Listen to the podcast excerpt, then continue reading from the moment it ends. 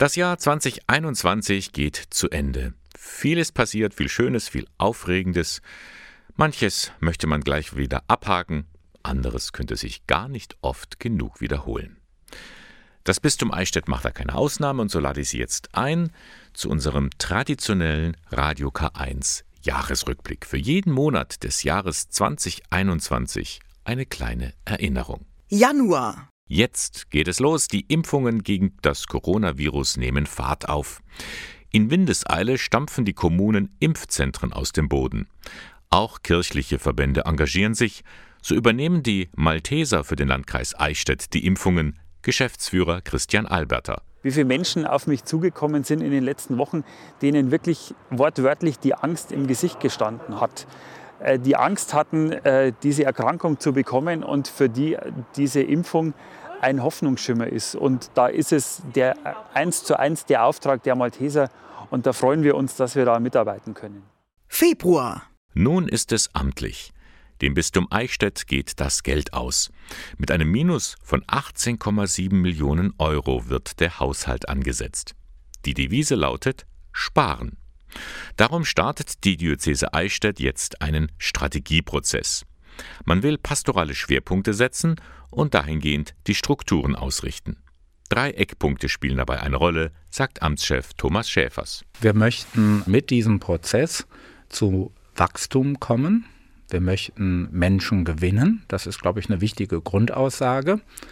Wir möchten digitaler werden.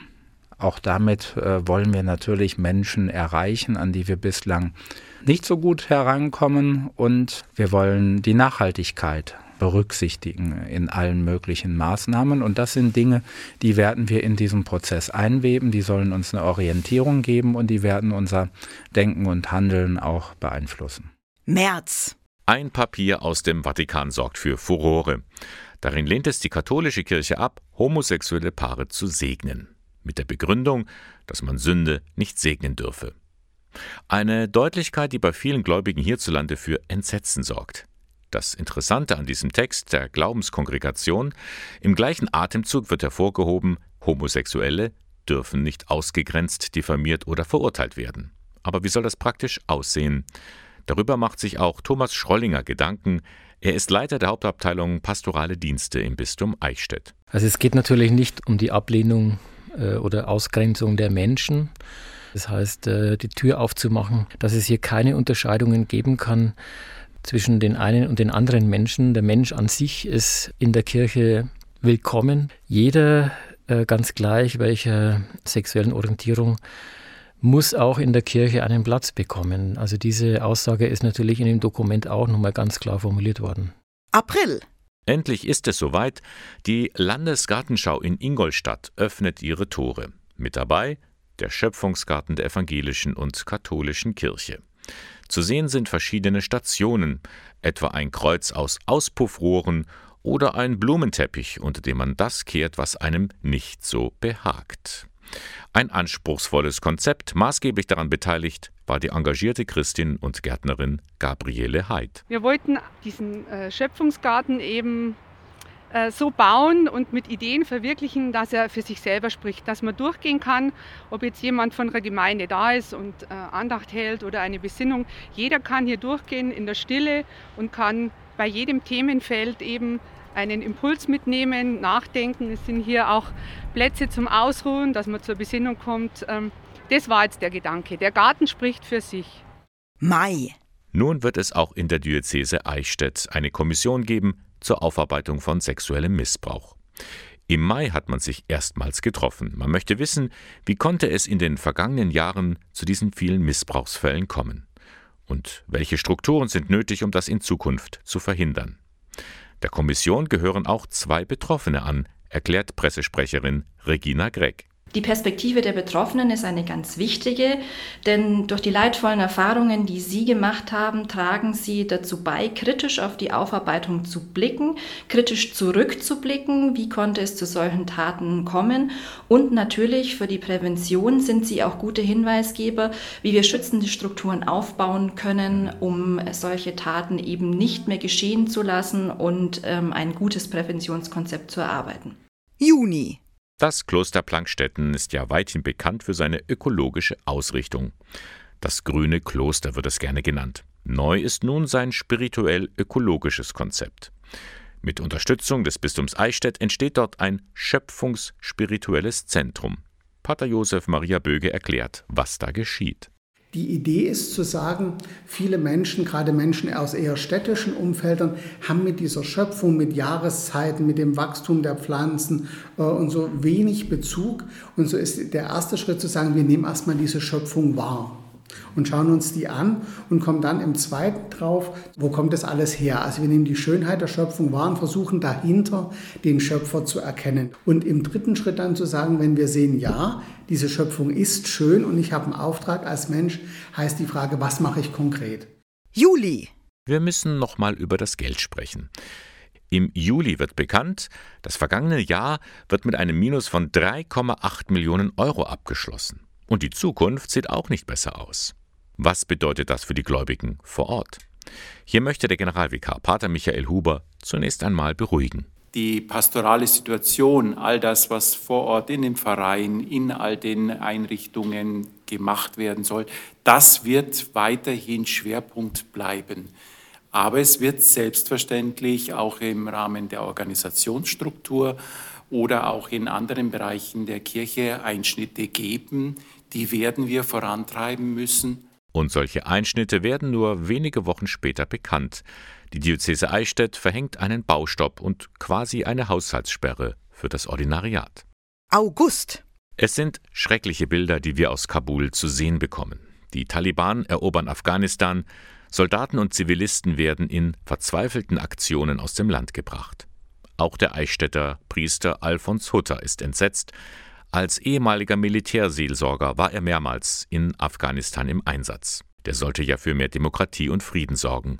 War jetzt alles umsonst? Ich bin jetzt nicht so ein grundsätzlicher Pessimist, dass alles umsonst ist. Also wenn das, wenn nur ein Lächeln und ein, eine, eine, eine kleine Freude dann, äh, geschenkt worden ist in vielen Jahren, dann hat es einen Sinn gehabt.